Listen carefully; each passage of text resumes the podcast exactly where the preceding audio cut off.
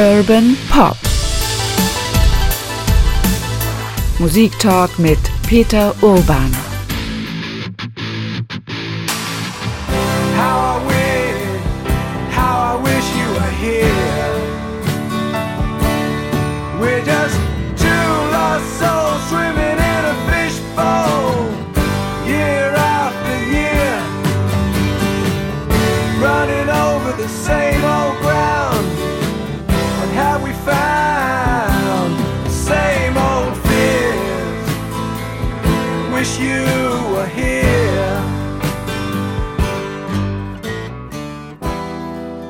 Musik von Pink Floyd. Das ist natürlich ganz klar zu erkennen. Wish You Were Here, Urban Pop Musik Talk mit Peter Urban. Dieses ist der zweite Teil, Pink Floyd Part 2, sozusagen Part 2, könnte man sagen. Hallo Peter. Hallo okay. Wir benehmen uns ein bisschen, als ob wir ein Konzeptalbum machen würden von Pink Floyd. Ja, ein großer Hit war das natürlich und Pink Floyd ist ein großes Thema. Deswegen haben wir auch zwei Teile draus gemacht aus diesem Podcast über diese große, bedeutende Band, die aber in der Tat ja auch erstaunliche Entwicklungen durchgemacht hat. Wir haben im ersten Teil erzählt, wer Lust hat, das nachzuhören, ist herzlich eingeladen von Sid Barrett, der Gründung Mitte, Ende der 60er Jahre, die ganze Bandgeschichte nacherzählt mit Sounds und fliegenden Space-Geräuschen bis hin zu Dark Side of the Moon 1973. I'll see you on the dark side of the moon. Aber das, Peter, war ja noch, er zwar das, der größte Erfolg bis dahin, mhm. aber noch lange nicht das Ende. Nein, auf keinen Fall. Also sie gingen dann mit Dark Side of the Moon auf Tournee, aber auch nicht so lang und gingen dann gleich wieder ins Studio. Und das war vielleicht ein Fehler, weil sie, weil sie eigentlich sich auch hätten mal Zeit nehmen können, sondern es ging immer wieder nur Tournee, Album, Tournee, Album, sich einfach mal durchatmen lassen können. Und äh, haben dann erstmal ein halbes Jahr, sie hatten wohl jetzt die Privilegien, die Studiozeiten so nehmen zu können, wie sie wollten, hatten mit der EMI, EMI immer den Zugriff aufs Abbey Road Studio und haben dann erstmal sechs Monate rumgesessen. Sie haben nicht nur rumgesessen, sie haben auch was probiert. Sie, Aber sie hatten keine Songs. Sie haben auch wieder an den Household Objects gearbeitet. Sie haben noch keine Songs gehabt. Und äh, nichts war vorbereitet und haben einfach so die Zeit vergeudet. Bis dann irgendwie Roger Waters dann sagte, wir, wir, müssen jetzt irgendwas ändern und kam mit einem Konzept. Und das war so ein allgemeines, vages Konzept, das äh, sich äh, um Kritik an der Musikindustrie drehte, an dem Druck, den also Musikindustrie machte. Und das entwickelte sich dann durch Einzelteile und Songs dadurch auch in eine in eine ein Werk über Abwesenheit, über Verlust, dass jemand weg ist. Und dann kam natürlich der Verlust von Sid Barrett, der der Band wirklich jetzt auch mal wieder klar vor Augen äh, kam, dieser Verlust. Und darüber wollten sie auch eben auch Songs schreiben. Und das haben sie getan und in einer sehr, sehr bewegenden Weise. Wieder sehr episch mit dem langen Werk, äh, Shine On You Crazy Diamond, Parts 1 to 5 und dann nochmal 6 bis 9 und äh, dazwischen auch andere Songs äh, und dieses klassische Wish You Were Here, was wir gerade gehört haben. Also da war wirklich alles drin wieder, ein großes episches Werk, aber auch einzelne Songs, die sehr, sehr gut waren. Viele haben uns ja von euch geschrieben und haben gerade dieses Album auch als ihr Lieblingsalbum beschrieben. Natürlich ist Dark Side of the Moon unglaublich stark und haben wir ja auch schon im ersten Teil mhm. gesagt, äh, die Qualität ist also gar nicht zu leugnen geradezu, aber offenbar ist es so, dass äh, Wish You Were Here, der Song und Shine on Your Crazy Diamond, auch also die große Suite auf dem auf der einen Seite dieses Albums Leuten sehr gut gefällt, weil es vielleicht nochmal weiß ich nicht, harmonischer, melodischer ist? Was würdest du sagen? Ja, es hat so ein paar Elemente, die einfach klassisch sind. Da ist ein Leitmotiv, nur vier Töne die eigentlich zufällig entstanden sind, weil David Gilmour sie irgendwann mal, irgendwann mal gespielt hat und es dann, oh, das ist aber gut und das ist dann geblieben und das ist so ein Erkennungssymbol für diesen Song, diese Phrase, die äh, auch in den, toll in diesen Song eingebaut ist. Also richtig wunderbar aufgebaut und das hat einfach eine Qualität die äh, Pink Floyd auch, glaube ich, nicht nochmal äh, so erreicht haben. Das ist wahrscheinlich ihr bestes Stück.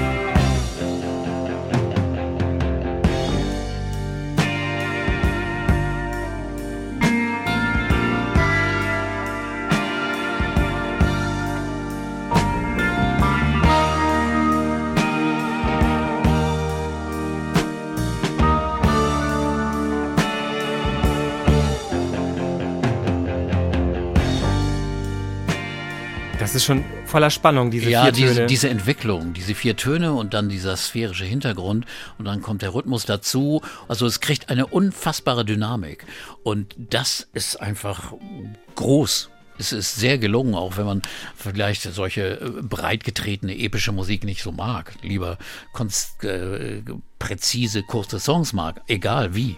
Das ist einfach ein großes klassisches Werk. Das wird auch noch in 200 Jahren gehört werden, da bin ich ganz sicher.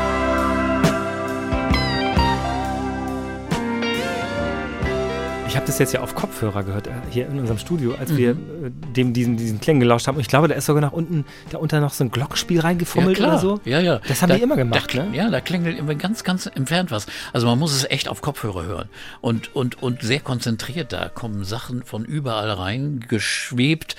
Geschw und das, das haben sie wunderbar gemacht und haben sehr lange dran gesessen, aber es hat sich dann auch wirklich gelohnt. Und dann wieder mit einem sehr, sehr spannenden Cover versehen und da war diesmal ein brennender Mann zu sehen. Zwei Leute, äh, man weiß nicht, ob es irgendwie Mafia-Typen sind oder Geschäftsleute, die sich die Hand geben, aber der Rücken des einen brennt.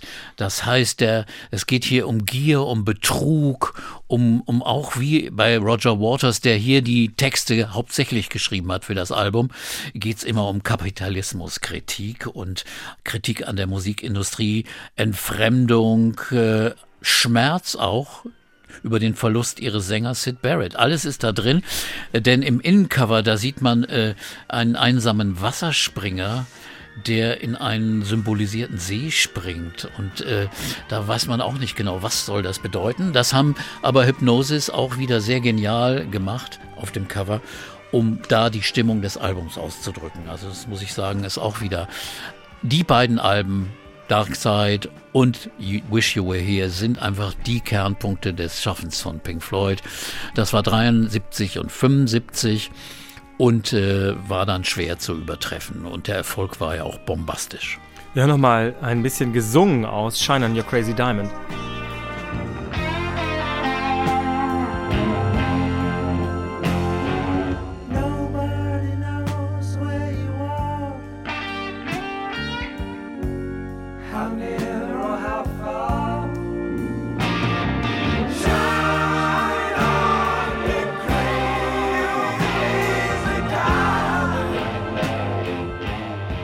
Also der Crazy Diamond, der da äh, scheinen soll, das ist ja offenbar Sid Barrett. Da gibt es ja auch dann diese Zeile, ich muss mal meine Brille eben aufsetzen. Ähm, Come on, you painter, you piper, you prisoner and shine. Das ist ja hm. quasi direkt auf ihn und gut getextet, finde ich. Ja, Ganz sehr toll. Gut. Also eine wirkliche Hommage an, an diesen äh, großen Künstler, und der Freund, ja. ein Freund, der ja leider dann also einfach krank geworden ist, also aus eigener Schuld natürlich, weil er äh, zu viel Drogen genommen hat, dann einfach nicht mehr rausgekommen ist und das absolut skurrile, bald geheimnisvolle und unerklärliche, bald mystische ist.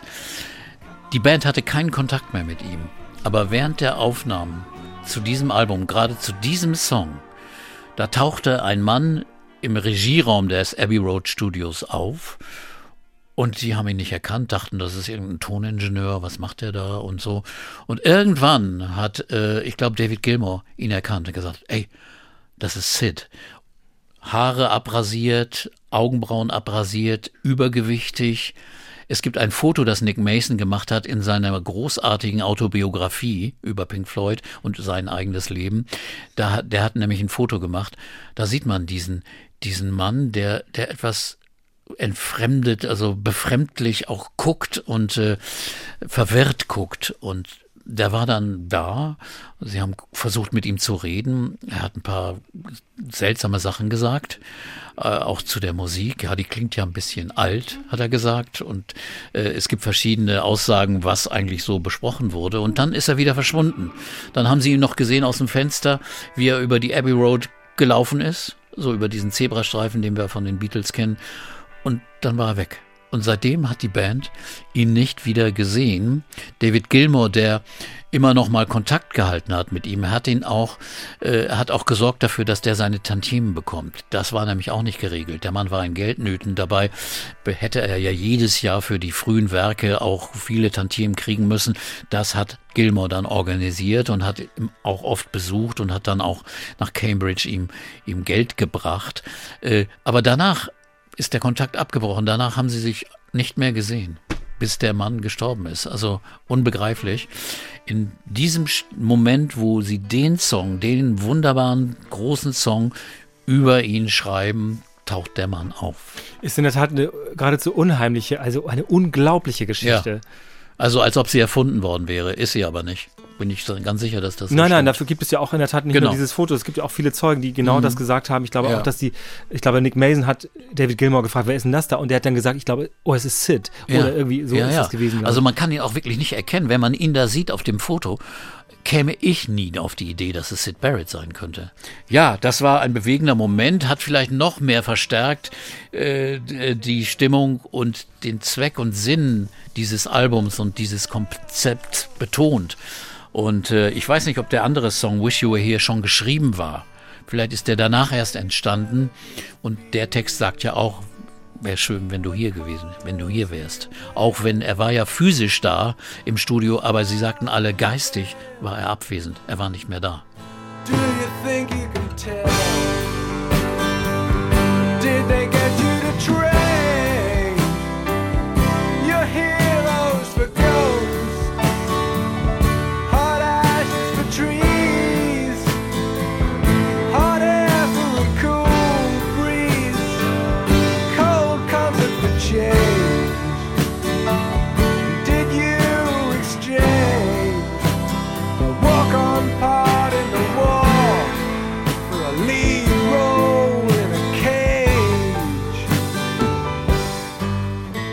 Urban Pop Musik Talk mit Peter Urban. Wir sprechen heute über Pink Floyd. Dies ist der zweite Teil, sozusagen Part 2 über Pink Floyd, die große und großartige Band Wish You Were Here. Das haben uns auch viele geschrieben. Olli hat das zum Beispiel geschrieben und Enno aus Harrisley mochte Wish You Were Here auch besonders gerne, weil eben dieser Bezug zu Sid Barrett da ist. Ich glaube, das war vielen Fans dann irgendwann auch klar. Oder hast du das damals mitbekommen? Hat man das damals irgendwie gewusst, dass damit Sid Barrett nachgetrauert ja, wurde? Ja, eindeutig, ja, klar. Also auch schon vom Text, aber auch es wurde auch betont, also in ganzen Artikeln und Interviews dazu. In dem Zusammenhang, also das war schon schon, schon deutlich, ja, ja. Das war schon klar, aber für Leute, die vielleicht das Frühwerk gar nicht kennen, war das natürlich jetzt neu und ein neuer Gesichtspunkt. Und es ist doch schön, wenn man was Neues erfährt, dann kann man ja auch selbst nochmal nachforschen. Wie zum Beispiel bei unserem ersten Teil des Alles Podcasts. war. Genau. kann man das zum Beispiel mal nachforschen. Aber ich wollte, wollte nachfragen, der Stellenwert von Pink Floyd war nach Dark Side of the Moon ja schon mal ein ganz anderer. Damals war das quasi ja eine der wenn man das überhaupt so messen kann, ist ja nun keine Fußball-Weltmeisterschaft, aber es war eine der führendsten, mhm. angesagtesten, nicht nur erfolgreichsten, sondern auch künstlerisch interessantesten Bands, oder? Ja, eindeutig und auch noch so äh, ein Massenphänomen. Sie gingen auf Tournee und ausverkaufte Häuser überall in der gesamten Welt, äh, USA auch sehr, sehr erfolgreich, auch, auch bei uns. Und äh, sie waren auch äh, wenn sie live auftraten, eine Art Gesamtkunstwerk. Es war nicht nur die Musik auf der Bühne, es war auch die Lightshow und äh, äh das gab also äh, Elemente in der Halle dann zum Beispiel. Äh, jetzt, als sie diese Tournee machten, sah man ein, eine Pyramide eine richtig große Pyramide auf einmal, die sich bewegte, die da in dieser auf der Bühne, auf der die ja nicht auf der Bühne, auch im Publikum irgendwo da stand dann diese Pyramide und die dann eingebaut wurde in die Show. Also dies fing damals erst an, was dann später sich dann wirklich äh, als Höhepunkt mit The Wall äh, darstellte.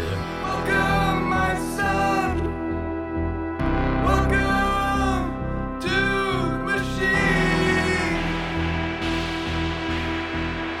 Also natürlich gab es dann diese Konzerte. Man hat dann sich auch mhm. erwartet, dass sie dieses oder jenes spielen. Oder welche Erwartungen hatte man an Pink Floyd? Man kann ja nicht erwarten, dass eine Band immer noch einen draufpackt, oder? Ja, also jetzt erwartet man einfach erwartet, dass sie diese wunderbaren großen Werke spielen und wenn man die spielt, dann äh, ist ja auch schon das halbe Programm durch. Also da kannst du gar nicht mehr so viele alte Sachen und kurze Songs spielen. Wenn du Echoes spielst und äh, Dark Side of the Moon und, und dann noch Shine on You Crazy Diamond, dann ist das Programm schon beinahe voll. Also das ist so bei Pink Floyd immer auch als Live-Act so gewesen, dass es große, nicht so viele Songs sind, aber ein großes, episches Gesamtkunstwerk. Wo die Band visuell gar nicht im Vordergrund stand. Das haben wir ja schon in der letzten, in der letzten Folge erwähnt, dass, mhm. dass die einfach nur da standen. Da steht ja nicht ein Sänger, der wie Jagger da auf der Bühne rum, rumhüpft und nichts passiert. Da stehen nur die Musiker und spielen ihre Musik. Der Sound ist wichtig, extrem wichtig bei Pink Floyd, der auch immer großartig war, auch live. Und äh, die visuelle Darbietung ist wichtig mit Prä äh, Projektionen, Filmen, Bildern, Licht und so weiter. Ähm, Pink Floyd haben also diesen Stellenwert damals quasi erreicht.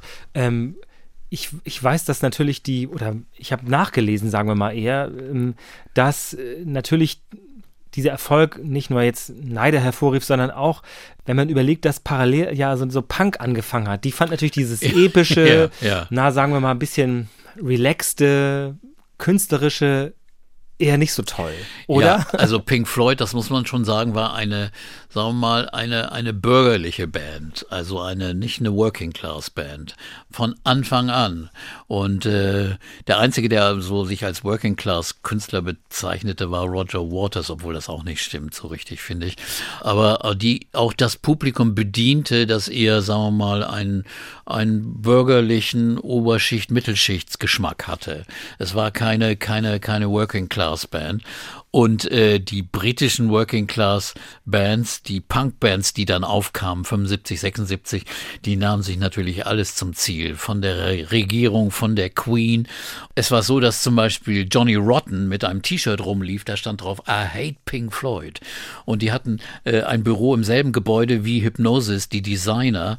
Und Aubrey Powell, Powell, hat erzählt, dass dann da Johnny Rotten die Treppe runterkam, er traf ihn auf dem Flur mit dem T-Shirt und sagte, sagte, willst du mich, willst du mich beleidigen, willst du mich treffen? Und dann Johnny Rotten, yes, we hate you.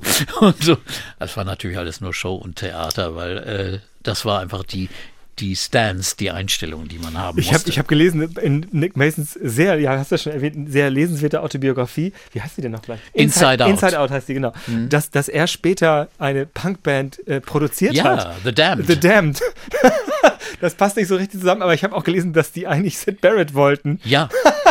die, die wollten Sid Barrett. Das macht schon wieder Sinn. Und der stand nicht zur Verfügung, weil der war nur noch in Cambridge ja. und hat seinen Garten bearbeitet und hat irgendwie äh, nichts Großes gemacht mehr. Und dann, dann sind sie auf Nick Mason gekommen, der hat das dann gemacht.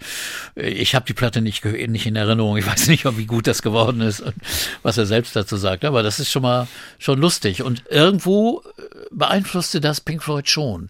Also, äh, denn eigentlich waren Pink Floyd in ihrer Kritik an der Musikindustrie und an den, an den ganzen äh, kapitalistischen Gegebenheiten äh, in der Industrie waren sie ja nicht so weit weg von den Punkern, aber musikalisch natürlich komplett.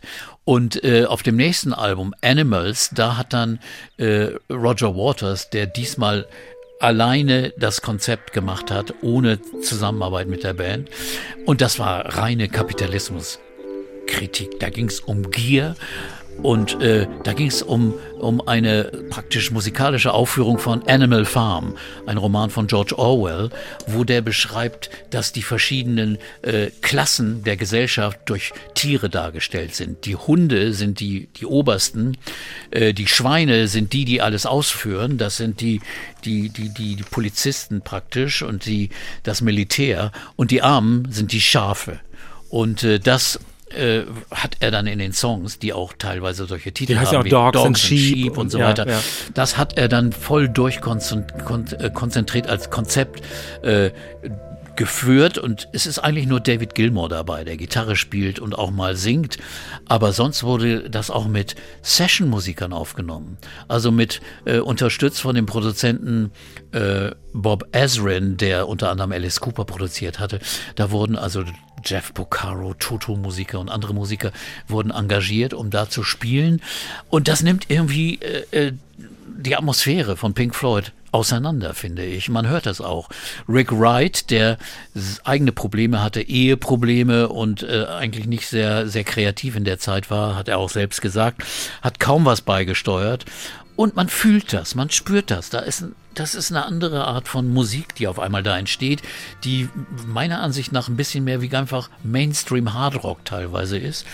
Und also äh, einfach ein, ein anderer, einen anderen Weg einschlägt es waren gute Songs dabei, schon noch auch dabei, aber äh, es ist trotzdem nicht so äh, der Zauber gewesen, den die beiden großen Werke davor hatten.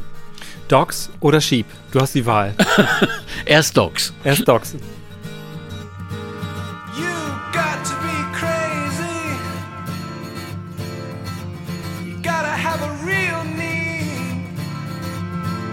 gotta sleep on your toes when you're on the street. You got to be able to pick out the easy meat with your eyes closed. Roger Waters ist ja nur die treibende Kraft hinter dieser Musik. Mir kommt er aber vor, fast eher auch in Richtung The Wall, was ja dann danach kommt. Er, er sieht sich gar nicht als er sieht sich quasi wie ein, ein Musikromanautor oder so etwas. Ich finde, ja. er hat irgendwie ein Konzept, das, das, das textet er dann irgendwie durch. Es geht auch ein bisschen Offenheit verloren, oder? Ja, und er hat versucht, wirklich die, die, die Herrschaft über die Band zu übernehmen. Also er hat er war immer der Antreiber. Er hat die Konzepte und Ideen entwickelt, war aber abhängig von den Musikern, aber hat diese Musiker aber auch äh, äh, intern ziemlich mies behandelt.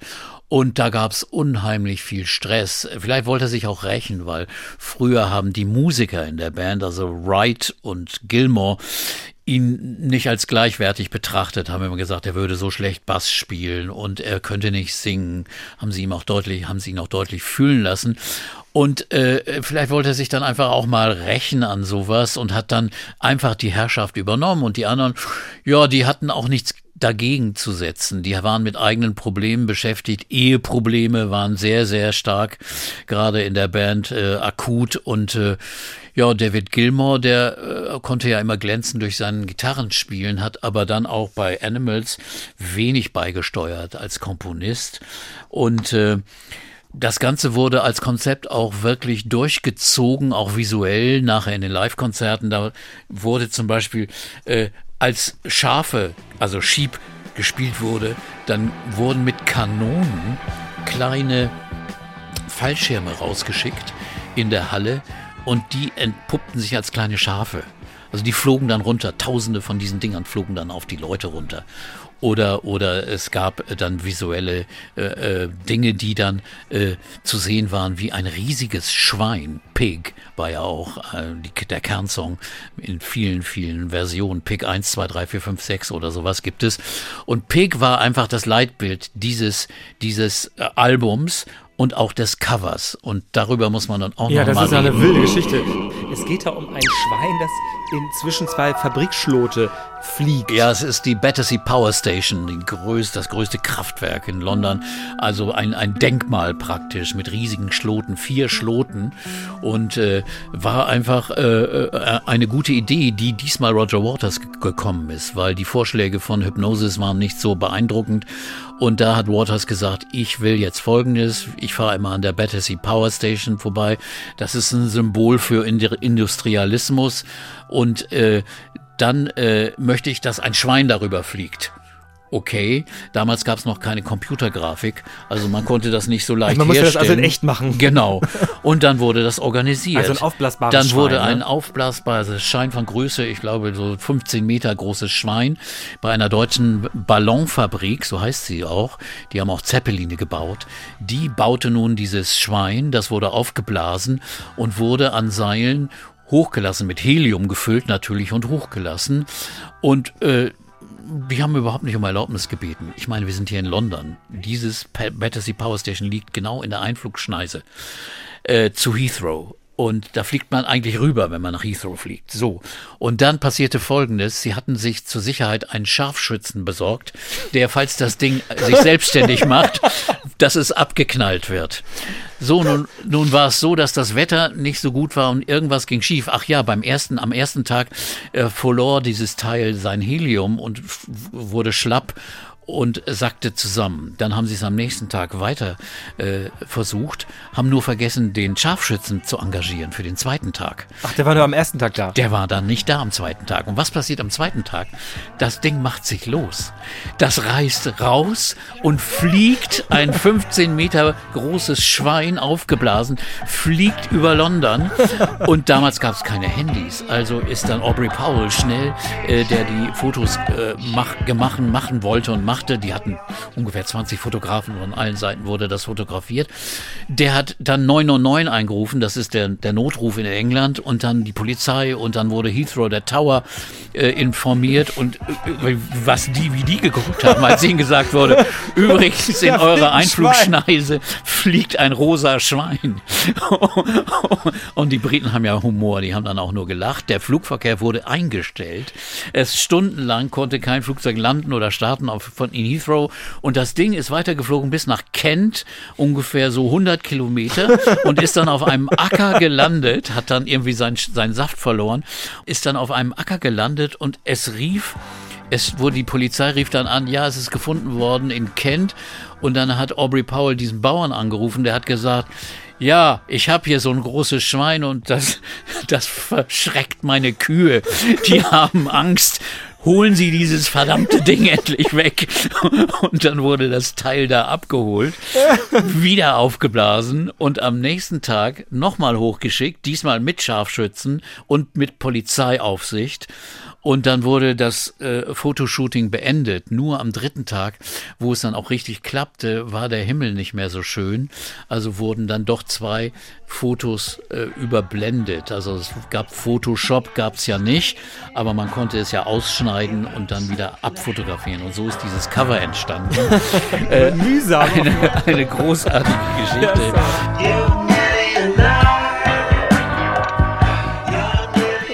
Dieses Schwein wurde dann ja auch immer bei den Konzerten aufgeblasen und flog dann immer durch die Halle. Also das Schwein spielte einen bedeutenden Part bei dieser Show von Pink Floyd und war dann berühmt.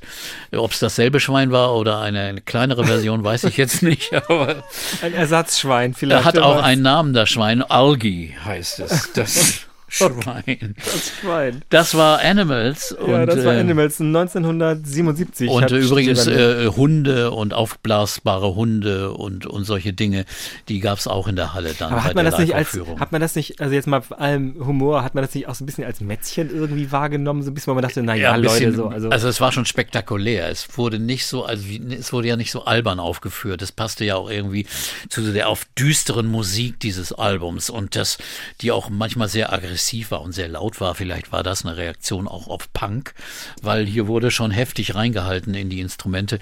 Äh, insofern wurde es nicht richtig lustig in dem Zusammenhang, aber, aber ein bisschen komisch ist das schon. Also Nick Mason sagt ja ich immer- finde nicht, dass es hätte sein müssen. Nick, Nick Mason äh, sagt ja immer, wir galten als die, also der Schlagzeuger äh, sagte, wir galten immer als die Band, die keinen Humor hatte.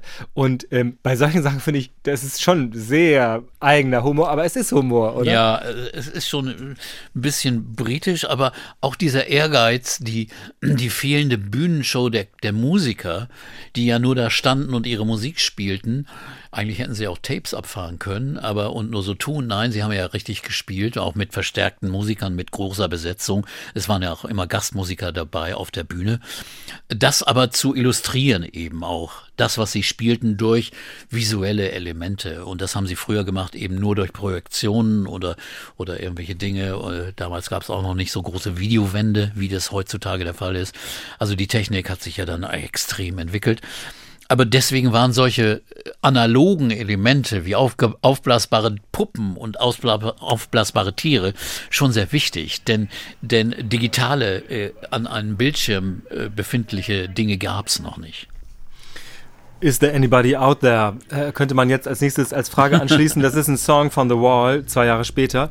Äh, und bevor wir über dieses große Werk spielen, hören wir vielleicht mal genau diesen Song, der ja viel auch über dieses Konzept aussagt, aber auch dieses Innen- und Außenleben, Band, Publikum, Verhältnis, das ja gar nicht so einfach gewesen ist. Is there anybody out there?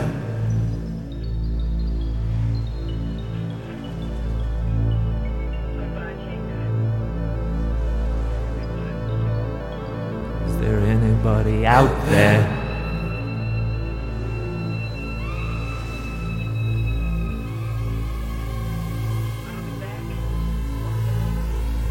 Anybody out there?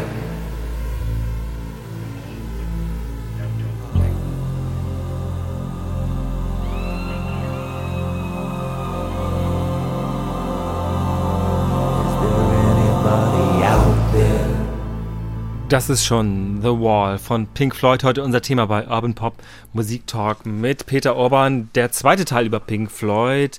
Wir sind angekommen im Jahr 1900 ja, 79 ist ja. The Wall rausgekommen. Es hört sich auch wirklich ein bisschen wie ein Hörspiel, nicht? Was er da so Absolut, ja. gemacht hat, ne? Aber das ist Roger Waters Stimme. Das ist Roger Waters, der ja auch nicht richtig singt in diesem Song.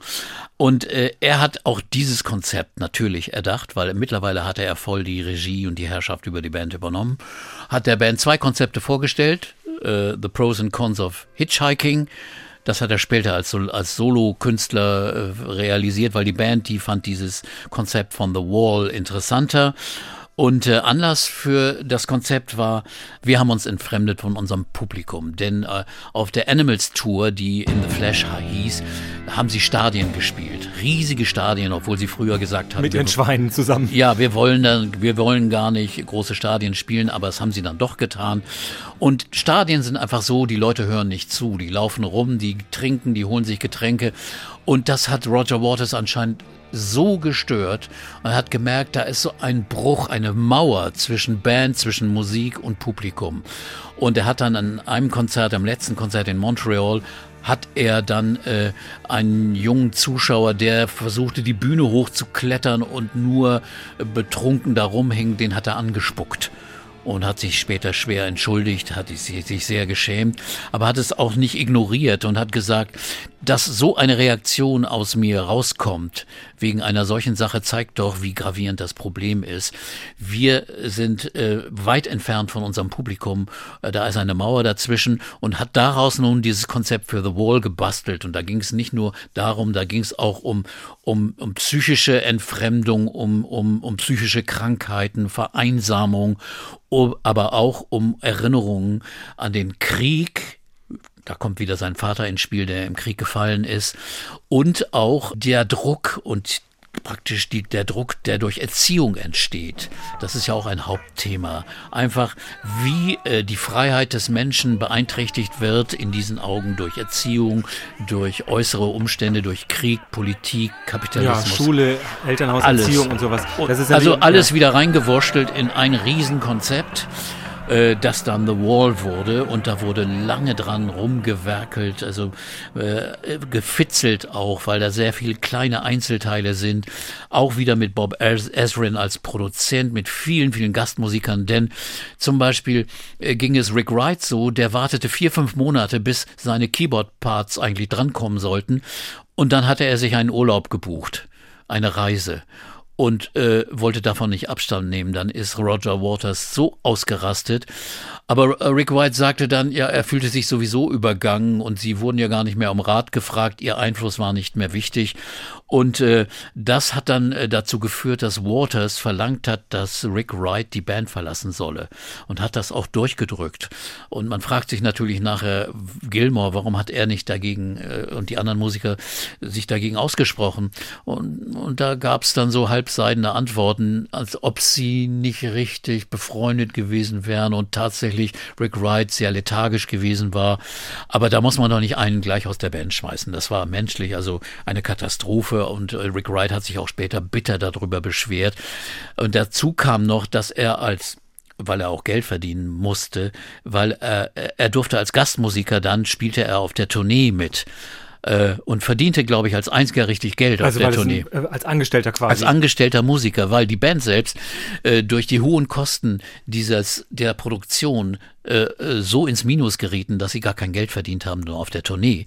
Da hat dann Rick Wright verdient, wurde dann. Das ist eine groteske Situation. Ja, und äh, muss praktisch bei seiner Band als Gast spielen, als bezahlter Musiker. Und äh, das ist äh, eben auch, hat gezeigt, wie die, die, der, die, der Split, praktisch die Trennung in der Band intern schon los war. Die Atmosphäre war grauenhaft. Man äh, hatte zum Beispiel schon bei der Tournee, der Animals Tournee, hatte man vier große oder fünf, vier große Wohnwagen hinter der Bühne platziert in einem Kreis.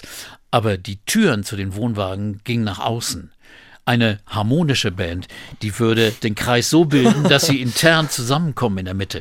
So waren alle nach außen gerichtet und jeder ging seinen eigenen Weg. Ich glaube, Dings, äh, äh, Waters wohnte immer in einem anderen Hotel. Das muss man sich vorstellen. Es war wirklich überhaupt kein Kontakt mehr in der Band und eine grauenhafte Atmosphäre. Aber er zog sein Konzept durch. Es wurde auch überaus erfolgreich. Sehr erfolgreich, ja, ja. Extrem absolut. erfolgreich. Und es wurde auf der Tournee auch so realisiert. Jeder hat gesagt, als er das vorgetragen hat, ja, ich will das auf Tournee auch so machen. Wir bauen hier eine Mauer haben die alle gesagt, bist du wahnsinnig, das geht nie. Aber es ging. Wir erzählen gleich mal, wie diese, diese Bühnengeschichte war, weil das ist in der Tat ja, hat eher was von einer, nein, das hat nicht was, es ist eine Inszenierung, aber ein Song sticht dann doch nochmal hervor, der, ich glaube, dann auch der große Hit Ende der 70er Jahre mhm. von Pink Floyd gewesen ist. Das ist Another Brick in the Wall Part 2.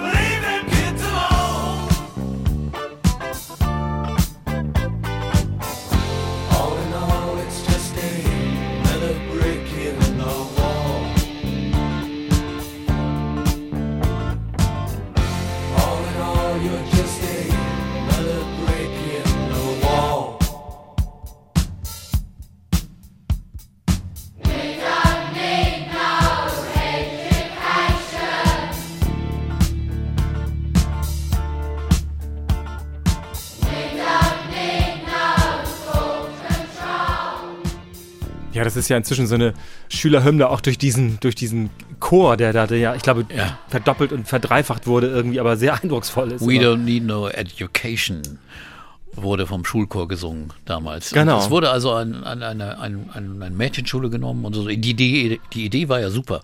Also ich meine, das, das ist. Es passt ja zum Konzept. Passt zum Konzept, ist musikalisch gut bebildert, ist auch eindeutig ein Hit, ein Hitsong. Und eine tolle, tolle Gitarre finde ich nach wie vor ist ganz toll. Ja, also. es, ist, es ist großartig gelungen. Also man, qualitativ war das hochwertig, wirklich, immer noch. Also Aber trotzdem wird man den Eindruck nicht los. Roger Waters macht hier schon so ein bisschen Musik zu seinem Ego-Trip ein bisschen, ne? Oder? In der Tat hat er sein eigenes. Äh, die anderen haben dann auch gesagt, eigentlich hätte er das als Soloalbum machen sollen, The Wall. Und äh, hat es ja dann auch später so weitergeführt. Aber es ist einfach so, dass, dass hier schon nicht mehr eine Einheit der Band da war.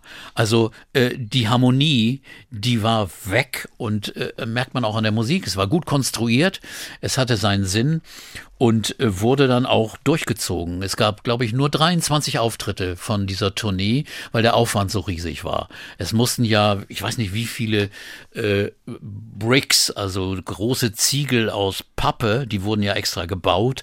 Die wurden ja jeden Abend wieder aufgebaut und wieder abgebaut. Während des Auftritts wurde die Mauer ja gebaut und da zu wurden dann die Musikaufführungen. Äh, da saß dann äh, auch Roger Waters mal in einer Art Hotelzimmer, das aus der Mauer rauskam und hat einen Song gesungen. Ein Solo hat dann bei Comfortably Numb hat, hat dann äh, Gilmore oben auf der Mauer, auf einem Kran natürlich, er stand nicht auf diesem wackeligen Ding und äh, gespielt. Das war schon spektakulär. Und irgendwann am Ende brach natürlich dann die Mauer. Äh, diese Trennung zwischen Publikum oder äh, die Trennung auch zwischen Depression und Glück brach dann auseinander. und fiel dann ins Publikum. Also das war für die ersten Reihen dann auch schon ein Glücksspiel. Die Band spielte. Ach so, wirklich? Das wusste ich. Ja, das, die Band spielte hinter der Mauer. Das ist auch ein komisches Ding. Die war gar nicht zu sehen und spielte, war aber geschützt durch so eine Art Gitter, das über ihn war, so eine Art Käfig. Ja, ja weil es ja zu gefährlich Idee. war. Ja, ja. Und, und währenddessen, während sie spielten, hatten die Techniker hinten immer zu tun, immer die nächsten Schritte durchzuführen. Das war ja wie eine, eine, eine, eine generalstabsartige Produktion, also durchgestylt bis zum letzten. Also ein, ein, ein, ein Wunderwerk eigentlich, dass man sowas auf die Bühne geschafft hat. Äh, aber nur 23 Mal, wie gesagt. Comfortably Numb, das hattest du schon gerade erwähnt. Das Mhm. ist ähm, sehr schön, ich finde, weil in der Tat nochmal diese äh, starken Persönlichkeiten zusammenkommen. Rick Wright kann ich, kann ich nicht sagen, aber David Gilmores Stimme und dieser Ja. Song von Roger Waters, die passen einfach toll zusammen. Ja, einer der stärksten Songs von Pink Floyd. There is no pain,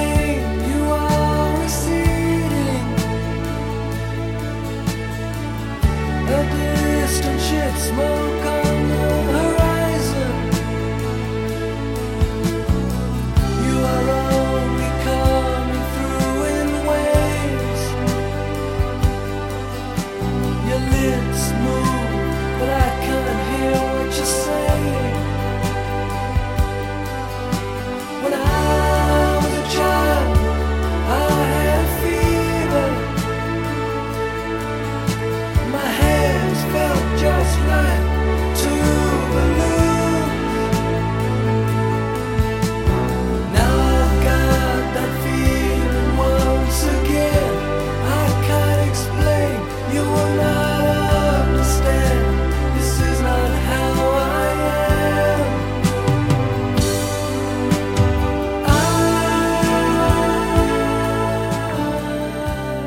auch da, Peter, ist es so, dass viele genau diesen Song, also viele von euch, die uns zuhören, haben genau diesen Song gesagt, haben gesagt, ah, den muss man immer laut hören. Ja. Äh, Olli hat das zum Beispiel geschrieben, äh, dass sein Vater diesen Song immer laut gehört hat. Das ist ein wunderbarer Song und der hat auch etwas, bei aller Schärfe und Düsternis von Roger Waters hat das sowas, was Erlösendes quasi. Man Ja. freut sich, wenn dieser Song kommt, äh, finde ich, auf The Wall. Ja, obwohl er inhaltlich vom Text her noch gar Ja, nicht. na, diese äh, Erlösung oder ab- ja, hat er dieses- natürlich nicht. Den Inhaltlich. Heileffekt hat er noch nicht, aber musikalisch gebe ich dir recht, hat er das und ist eindeutig, also für mich musikalisch der Höhepunkt dieses Albums. Das und, aber wahnsinnig erfolgreich gewesen Ja. ist dann. Also ich glaube, das erfolgreichste Ja. Doppelalbum oder so. Ja, und äh, dann kommt noch dazu, dass es ja auch äh, verschiedene äh, äh, Versionen dann gab als Film.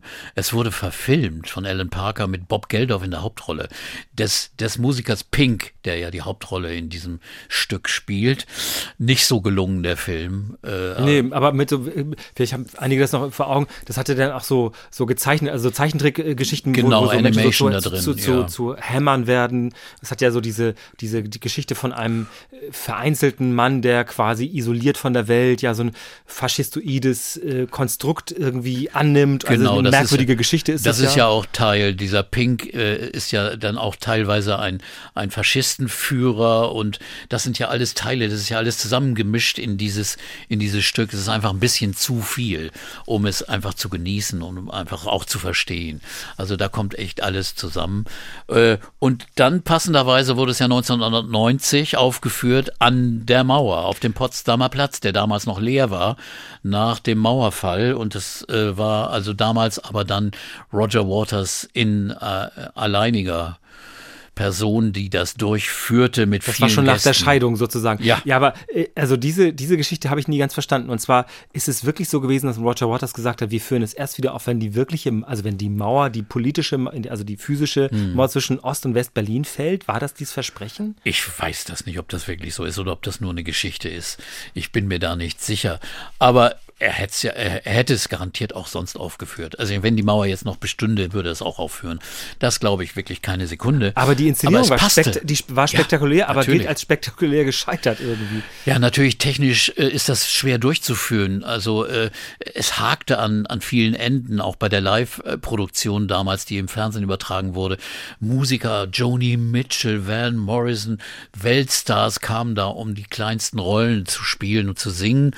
Und er hatte auch von der russischen Armee sich einige, eigentlich wollte er Panzer, die hat er nicht gekriegt, aber der Lastwagen gekriegt, um auch, auch das Militärische da noch irgendwie reinzubringen. Also irgendwie, ähm, ja, äh, misslungen würde ich nicht sagen. Es war einfach ein unglaubliches Ereignis. Das muss man schon sagen. Und ich weiß nicht, wie viel tausend Zuschauer? Wie- also 400.000, unglaublich viele, ja. 450.000. Ja, ja. Mhm. Also eines der größten Konzerte, Einzelkonzerte, die es je in der Welt gegeben hat. Wie hat man damals auf nicht nur Pink Floyd, sondern auf Roger Waters geguckt nach The Wall? Wie hast du gedacht, tickt der? Wie ist der? Ist er nicht, also hat man das Gefühl, das ist aber eigentlich einen drüber, hatte man das so? Also ich, ich persönlich habe gedacht, ja, der ist doch größenwahnsinnig. Warum macht er denn so ein Konzept? Und The Wall fand ich musikalisch nicht so toll, außer Comfortably Numb. Äh, war natürlich erfolgreich, das habe ich auch gesehen. Er war spektakulär, aber ich fand es wirklich einfach überzogen. Äh, Ich konnte damit nicht richtig warm werden, ganz ehrlich gesagt, aber das ist meine persönliche Meinung. Da gibt's natürlich tausend andere Meinungen. äh, Aber die, die richtige Wärme und Ausstrahlung von mancher anderer, manch anderer Pink Floyd Musik fehlt mir da vollkommen. Und äh, das ging ja dann so weiter, weil äh, äh, es stellte sich raus, dass äh, die anderen Musiker gar nicht mehr richtig beteiligt waren. Dann nahm Nick Mason und äh, ich glaube äh, äh, Roger Waters nahm Soloalben auf, weil sie auch sich irgendwie beschäftigen wollten. Sie hatten das auch, Rick Wright hatte auch schon Soloalben gemacht. Aber äh, dann kam dann natürlich Waters mit einem neuen Konzept für ein letztes Album, das er dann The Final Cut nannte, 1983. Das ist dann auch noch nicht mehr Pink Floyd, das ist eigentlich Roger Waters und eine, eine Band. Und äh, Ich glaube, so steht es auch auf dem Cover, ne? Musik von Roger Waters gespielt von Pink ja, Floyd genau, oder so ähnlich genau. steht da drauf. Und äh, die Musik war auch nicht sehr spannend, weil also man merkte schon, der, der Input der, der anderen Komponisten war auch nicht mehr da. Und es war ein Einzelwerk und hat ja auch den Titel The Final Cut.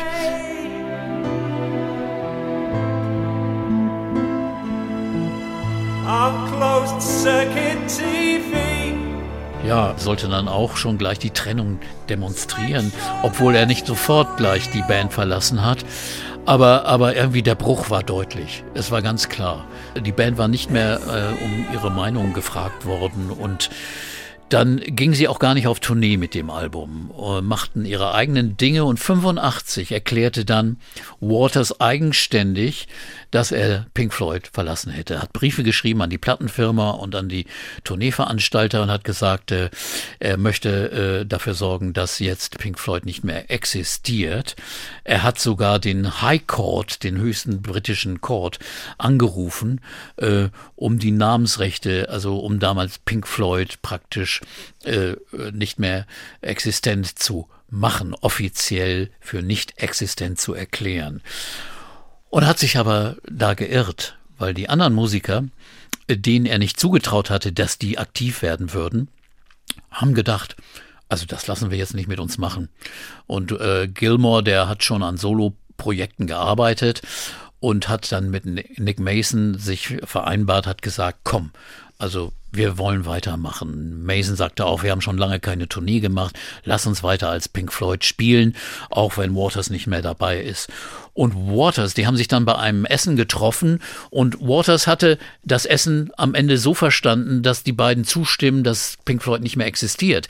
Die beiden anderen haben aus dem Gespräch geschlossen, nee, umgekehrt, Waters geht weg, aber wir existieren weiter. Oh. So kann man aus einem Essen Ach so, rausgehen okay, ja. anscheinend.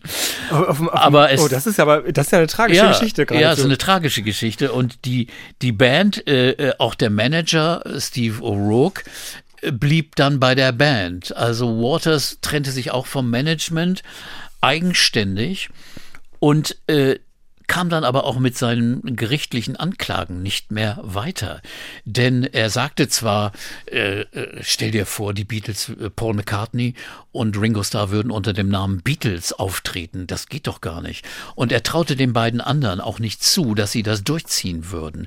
Denn er hat sich als kreative Quelle, als praktisch die, den Ideengeber, den Kopf von Pink Floyd betrachtet. Nee, nicht ganz zu Unrecht. Ne? Ja, Also- es also- hatte in den letzten Jahren ja so, so sich geäußert, aber äh, die anderen haben dann eben gesagt, nö, wir machen so weiter und haben dann ein Album aufgenommen, The Momentary Lapse of Reason. Hauptsächlich hat es Gilmore alleine aufgenommen, weil er sagte, äh, Nick Mason und auch Rick Wright, den sie wieder dazu holten, die waren so verunsichert, dass sie auch kein kreativ nicht mehr so aktiv waren und nicht mehr einen Beitrag leisten konnten. Die mussten sich erst wieder einspielen und deswegen hat Gilmore das mit Session-Musikern, auch mit Bob Ezrin als Produzenten aufgenommen und hat jemanden dazu genommen, Anthony Moore als Co-Schreiber, der die Texte geschrieben hat von der Band Slap Happy und der war ein bekannter britischer Musiker und hat das dann äh, äh, produziert auf seinem Hausboot. Er hatte ein Hausboot Astoria, das er zu einem Studio umgebaut hatte. Waters war vollkommen konsterniert, dass die das wagten, seine Band weiterzuführen, die er verlassen hatte. Und hat dann aber gemerkt, ich komme auch gerichtlich nicht weiter, weil es war nämlich so, Pink Floyd hatte einen Vertrag mit Columbia, mit der Plattenfirma und auch äh, andere Verträge. Und wenn ein Musiker äh, gerichtlich dafür sorgen will, dass diese Band den Vertrag nicht erfüllen kann, also noch weitere Alben aufnimmt, dann äh, muss er rechnen, dass er regresspflichtig dann Also ist. er der Einzelne, der Kläger. Ja, er ist dann, er ist derjenige, der die Band verlassen will und er will dafür sorgen, dass die Band nicht mehr existiert. Verstehe. Dann wird er von der Plattenfirma verklagt, von, der, von den restlichen Musikern verklagt, weil sie nicht mehr weitermachen sollen unter ihrem eigenen Namen und die Plattenfirma keine Musik mehr bekommt und nichts mehr verkaufen kann. Und das hätte Roger Waters ruiniert. Das wären Millionenzahlungen gewesen, die hätte er gar nicht leisten Also hätte können. er, also er musste auch nachgeben, weil es Er gar musste. nicht möglich, es möglich war einfach finanziell praktisch aussichtslos. Er wäre äh, absolut ruiniert gewesen. Und dann hat er Ende 87, das Album von Pink Floyd war gerade erschienen, hat er dann klein beigegeben. Sie haben sich getreffen auf dem, getroffen auf dem Hausboot und haben sich geeinigt, Pink Floyd darf weiter bestehen. Oder äh, die einzige Konzession war, dass äh, Waters die Rechte an The Wall erhielt. Er konnte The Wall aufführen als eigenes Werk und er konnte es außerhalb von Pink Floyd aufführen. Und das hat er dann auch zu Genüge getan. Er hat es dann ja später, dann äh, 2010 bis 2013, drei Jahre lang, ist er um die Welt getourt, hat extrem viel Ja, verdient. großen Produktionen. Große Produktion Mhm, von ja. The Wall, überall in der Welt gespielt. Eine der erfolgreichsten Tourneen, die es überhaupt gibt. A Momentary Lapse of Reason 1987. Ja. Learning to Fly, finde ich, ist ein sehr gelungener Song. Sehr, sehr gut, ja. Ähm, Hat auch übrigens wirklich ganz praktisch damit zu tun, dass Nick Mason und Gilmore zusammen Flugunterricht ach genommen guck, haben. ich habe gedacht, Also- die würden denken, sie, sie können wieder als Band abheben Nein. oder so. Es ist eigentlich ganz prosaisch. manchmal, manchmal denkt man mehr als Fan.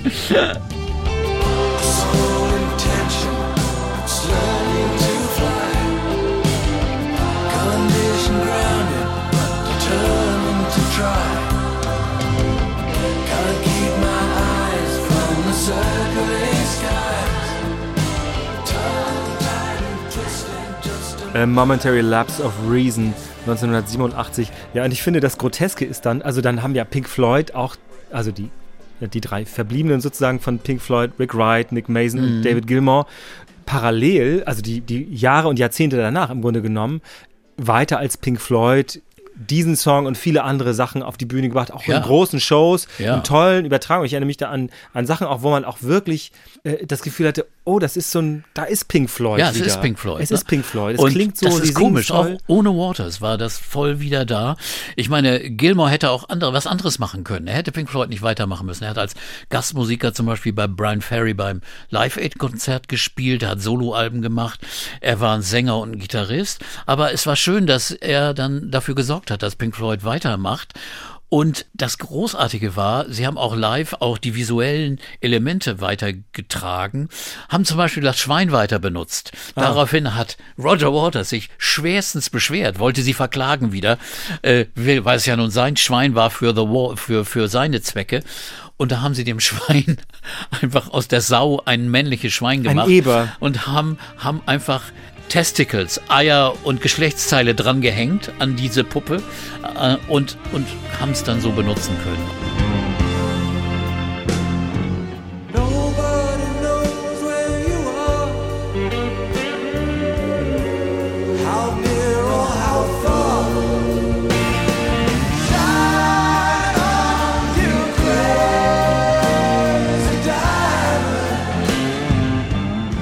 Nick Mason hast du auch getroffen und hast mit ihm Ja. mal äh, seine Autobiografie vorgestellt. Wie ist Ja, das als das der? Buch- der scheint das- sehr witzig zu sein. Ja, ein extrem lustiger, witziger Typ, der ja auch andere Hobbys hat. Der ist ja auch Hobby-Rennfahrer, hat ja einen Rennstall.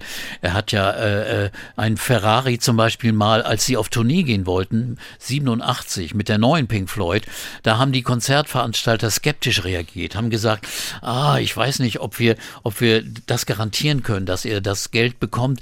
Ihr müsst ein Pfand hinterlegen. Und da hat praktisch Nick Mason mit dem Verkauf seines teuren Ferraris, der Millionen eingebracht hat, hat er die Tournee mitfinanziert. Hat er gebürgt quasi. Er hat dafür. gebürgt dafür und, äh, und Gilmore ha- hat auch gebürgt und die beiden haben gebürgt, dass die Tournee stattfinden konnte, konnte, die dann so erfolgreich wurde, dass ihr, dass sie das Geld dann wiederbekommen haben. Aber er hatte seinen Ferrari verkauft. Aber er hat so viele andere. Er hat ein, er hat mir dir Fotos gezeigt, einen, einen, einen Stall von Sportwagen, hat auch selbst äh, in Le Mans ist er gefahren, 24-Stunden-Rennen hat er teilgenommen. Also er ist ein Verrückter. Und deswegen äh, finde ich es toll, dass er auch wieder Musik macht. Und äh, wir haben das Buch vorgestellt. Ich habe ihn äh, interviewt, gefragt zu dem Buch, Einzelheiten und er hat ganz viel erzählt, auch die Geschichten, die in dem Buch beschrieben sind, Einzelheiten zu Pink Floyd. Also wenn man genaues wissen will, dann muss man das Buch eigentlich lesen. Das ist eigentlich die einzige Quelle. Die anderen haben keine Autobiografien geschrieben. Also das ist wirklich absolut wichtig. Ich finde find, das Zitat, das du so aufgeschrieben hast, das finde ich lustig. Als, als Roger Waters ausgestiegen ist aus Pink Floyd, als dann diese Vertragsgeschichten f- durch waren, da hat Nick Mason einen wunderbaren Kommentar dazu gebracht, wenn du das erzählen Der, der, der hat gesagt, ja, im Interview, ja. Also als der dann ausgestiegen ist, das war so, genauso als wenn Stalin starb in der Sowjetunion. Endlich ist der Diktator weg.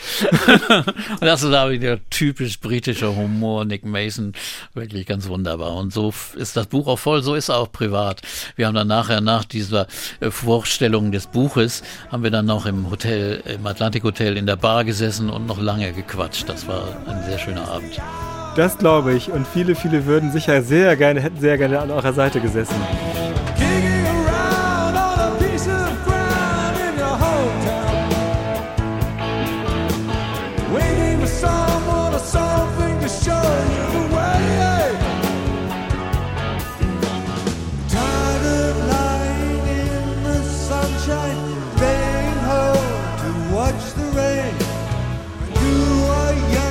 Habe jetzt in einer, in einer äh, der zahlreichen Bücher, die hier vor mir liegen, ähm, eine Beschreibung von Pink Floyd als Band ähm, im Kopf. Dieses ein kometenhafter Aufstieg und ein quälender langer Abstieg, ein quälendes langes Ende, weil ja immer noch mal was ist, wo Ja. es Streit gibt und Hakeleien gibt. Also äh, mittlerweile durfte dann auch Rick Wright wieder Mitglied werden.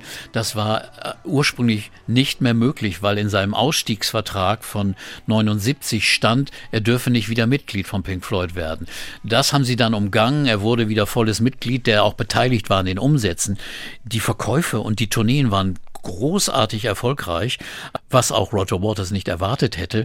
Seine eigenen Projekte, seine Tourneen, obwohl er Gastmusiker wie Eric Clapton benutzt hat, in seiner Band als Gilmore-Ersatz praktisch, die waren nicht so erfolgreich, auch die Plattenverkäufe nicht. Also es zeigt sich hier wieder, als Einzelmusiker, der sich trennt von der Band, bist du nicht so erfolgreich wie die Band, die anders unter dem Namen weitermacht und eigentlich auch die gleiche Musik spielt. Und das haben Pink Floyd getan.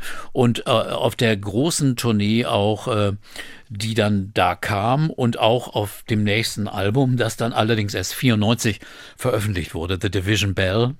Und äh, das war also schon auch große, große Wiederbelebung der Karriere. Praktisch wieder äh, kein Abstieg, sondern eigentlich schon ein Aufstieg. Also äh, der Abstieg ist auch wahrscheinlich zu gehässig gesagt. Ich würde auch sagen, sie haben ein wirklich Niveau gehalten. Das hört man auch zum Beispiel an diesem Song, der äh, voller Seele ist und voller guter musikalischer Ideen. Ich meine High Hopes. Ja, das ist von Division Bell. Ja. Ja, und das war auch ein Album, das äh, wirklich äh, alles wieder zusammenbrachte. Da gab es also auch wieder äh, den Einfluss von Rick Wright Und äh, live die Konzerte, du hast vorhin schon erwähnt, da gab es großartige er er Erlebnisse. Venedig zum Beispiel, wo man nachher sagte, jetzt haben sie beinahe die Lagune da zerstört.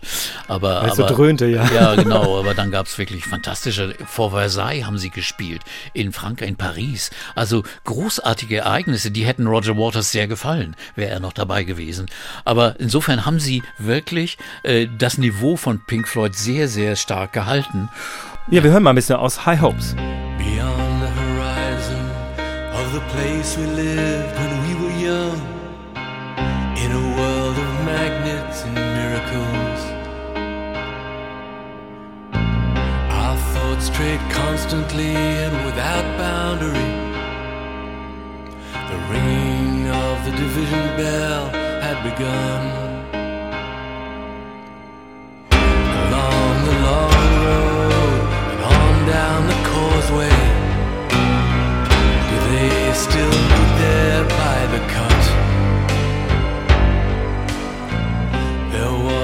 ragged band that followed in our footsteps, running before time took our dreams away. Leaving the myriad small creatures trying to tie us to the ground to a life consumed by slow decay. The grass was greener, the light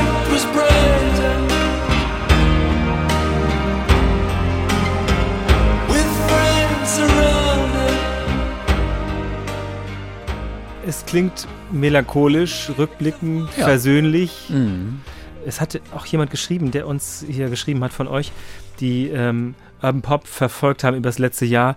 Man brauchte für Pink Floyd immer auch diese harmonische Seite, dieses aggressive Element von Roger Waters musste ausgeglichen werden, um diese Balance zu Ja. Und das merkt man ja ganz deut- deutlich, diese Harmonie hier. Ja, Ne? eindeutig. Obwohl es dann auch, äh, auch Gilmore kann, kann härtere äh, Töne spielen, aber es ist ganz wichtig. Und ich finde auch seine Stimme einfach so viel angenehmer und äh, gleichzeitig harmonisch.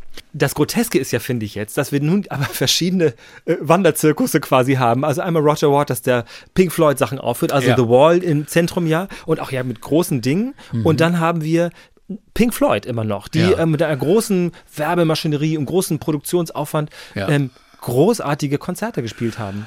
Ja, das Komische ist, dass auch Waters hat also auch Dark Side of the Moon und andere Sachen auch gespielt in seinen Konzerten. Also er ist gleichzeitig auch ein Erbe von von Pink Floyd und er ist der einzige, der jetzt noch auf Tournee ist, denn äh, Division Bell 94, das war auch die letzte Tournee. Das war dann also vorbei. Das äh, Live-Auftreten, das haben sie dann nicht mehr gemacht. Und äh, ein, ein würdiges Ende erstmal, das muss man schon sagen. Aber derjenige, der immer noch, auch im hohen Alter jetzt 78, Roger Waters, und tritt auf, auch bei großen Festivals mit sehr vielen äh, äh, Re Repertoirestücken aus dem Pink Floyd Repertoire, nicht nur von seinen Soloalben. Und er soll immer noch äh, großartig sein. Also ein Freund von mir hat ihn in den USA gesehen, 2017 beim Festival mit Paul McCartney auf der Bühne und anderen auch. Und Waters wäre das Highlight gewesen. Also es ist wirklich immer noch gut. Er hat auch tolle Begleitmusiker und hat auch äh, irgendwie seine Stimme gefunden. Es gibt dann noch ein Album, The Endless River. 20 Jahre nach The Division Bell ist das rausgekommen. Über das sprechen wir sicher gleich auch noch. Aber es gab zwischendurch ein Ereignis, da hätte, glaube ich, wirklich niemand mitgerechnet, Ja. dass das jemals stattfinden würde. Nach diesen ganzen Geschichten, die wir jetzt ja hier auch ausgebreitet haben. Nämlich die vier von Pink Floyd auf der Bühne zusammen. Wie ist das genau gewesen?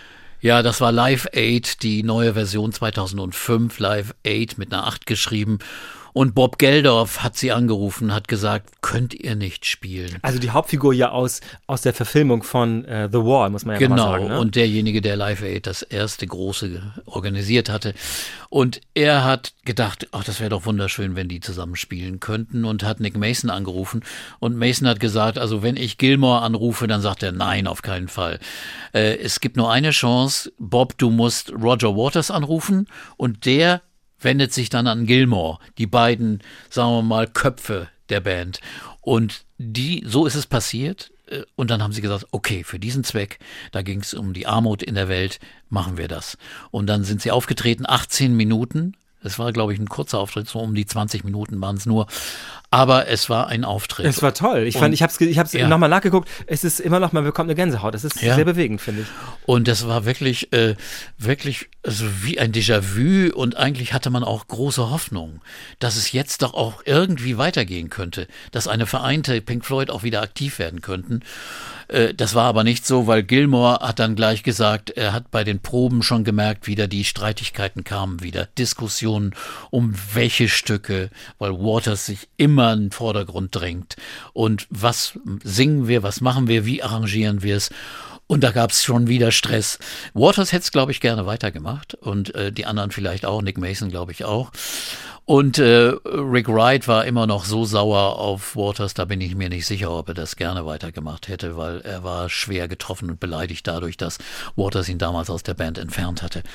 Und äh, jedenfalls ein grandioser Auftritt und äh, ja, dann leider kein Happy End. Ne? Nein, aber sie spielen auch da Wish You Were Here und ähm, Roger Waters erinnert an Sid Barrett, was ja ein- sehr Ja. bewegend, also gerade das fand ich sehr bewegend, Ja. dass diese ja auch da schon älteren Herren nochmal an ihren alten Freund erinnern und dieser Song, der ist ja auch ihm gewidmet oder sie widmen ihm in diesem Moment nochmal der Erinnerung auch an diese, ich finde auch ein bisschen an ihre eigene Bandgeschichte, so, Ja. oder? Das war 2005, 2006 ist äh, Sid Barrett dann ges gestorben und zwei Jahre danach schon Rick Wright an Der Krebs. Ja. Ja. 2008 schon. Verstorben auch sehr, sehr früh und ähm, das war dann also praktisch auch wirklich das Ende der Band. Da gab es dann eigentlich nur noch äh, ein, ein Nachtragsalbum, das wir vorhin schon erwähnt haben. The Endless The River. The ja. Endless River 2014 und das ist entstanden aus, äh, aus Aufnahmen, die bei Division Bell 94 gemacht wurden und besonders äh, Aufnahmen mit Rick Wright, denn das Album sollte in Erinnerung an Rick Wright äh, gemacht werden, als, als praktisch Widmung ihm äh, zu ehren und äh, so ist es auch geworden. Es ist ein wunderbares äh, Instrumentalalbum eigentlich in einer Ambient-Stimmung mit, mit den tollen Keyboardflächen von Rick Wright und nur einer gesungene Nummer. Und die ist aber auch outstanding. Die ist wirklich großartig, louder than words. Und das ist ein Text, den die Frau von Gilmore geschrieben hat, Polly Sampson, eine Autorin. Und da geht es darum, dass eigentlich doch Musik und Freundschaft lauter als Worte sind und Streitigkeiten. Das ist so der Tenor dieses Stücks. Und das ist praktisch das letzte Wort von Pink Floyd. Eigentlich, äh, ja, so ist es. Bei alle sind sie in den 70ern und äh, die Überlebenden ist nur noch Nick Mason und Roger Waters als Einzelner und David Gilmour. Es gab da noch ein paar Gastauftritte, Geschichten, vielleicht Ja. auch so Gesten, ich will nicht sagen der Versöhnung, aber der Annäherung. Roger Waters hat dann, glaube ich, The Wall in London, meine ich, aufgeführt. Und da war es erneut Genau. einmal so, dass David Gilmour oben auf der Mauer, also wieder auf dem Kran vermutlich, dieses berühmte Solo, Gitarrensolo gespielt hat. Und das ist zur Überraschung der Fans gewesen. Ja, da war auch Nick Mason dabei, der hat ein bisschen Percussion gespielt.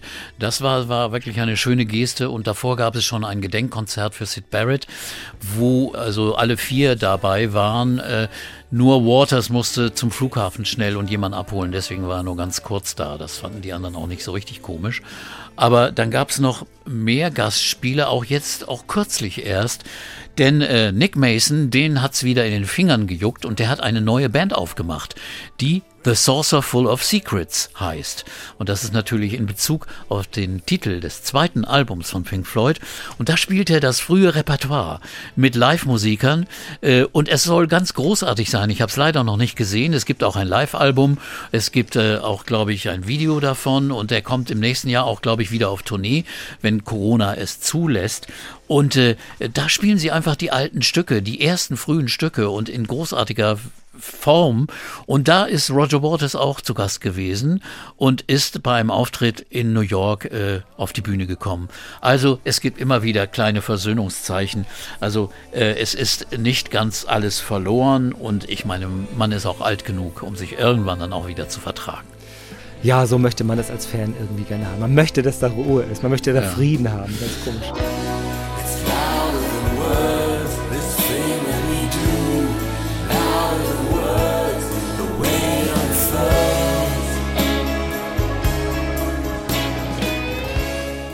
Aber ich glaube, gerade Gilmore ist so einer, der ist so zufrieden über den Erfolg, den er dann als Chef der, der neuen Pink Floyd hatte und auch durch seine Soloalben. Er will auch diese ganzen großen Konzerte nicht mehr. Er hat gesagt, ich möchte diese Stadien nicht spielen, ich möchte die Hallen nicht spielen.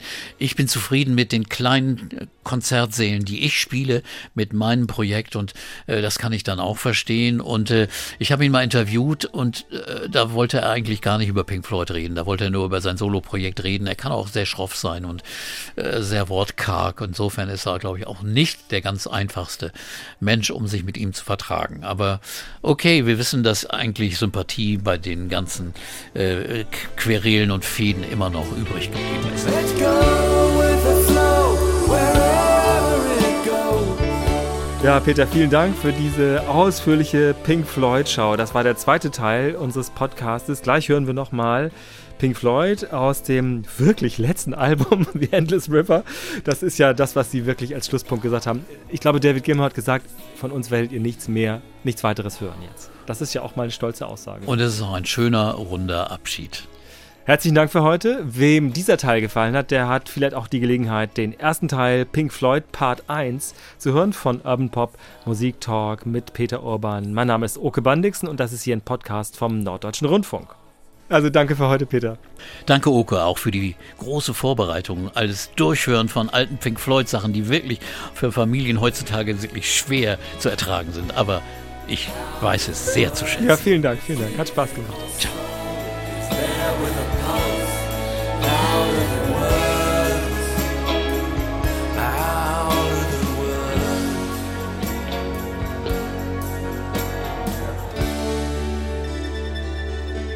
Mein Name ist Oke Bandixen und das ist hier ein Podcast vom Norddeutschen Rundfunk.